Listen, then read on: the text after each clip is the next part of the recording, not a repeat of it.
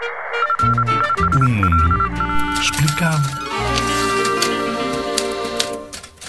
O Dia do Trabalhador, Dia do Trabalho ou Dia Internacional dos Trabalhadores celebra-se no 1 de maio em numerosos países do mundo. O Dia do Trabalhador deve ser sempre um dia de festa.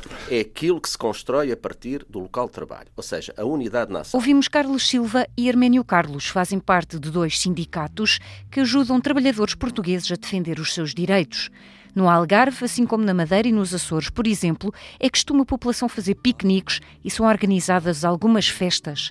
Há mais de 100 anos, em 1886, realizou-se uma grande manifestação de trabalhadores nas ruas de Chicago, uma grande cidade nos Estados Unidos. O objetivo era pedir menos horas de trabalho, oito por dia, e teve a participação de milhares de pessoas.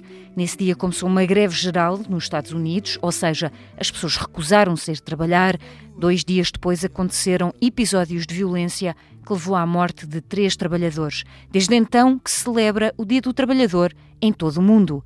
Em Portugal, só a partir de maio de 1974, o ano da Revolução do 25 de Abril, é que se voltou a comemorar livremente o 1 de maio em Portugal.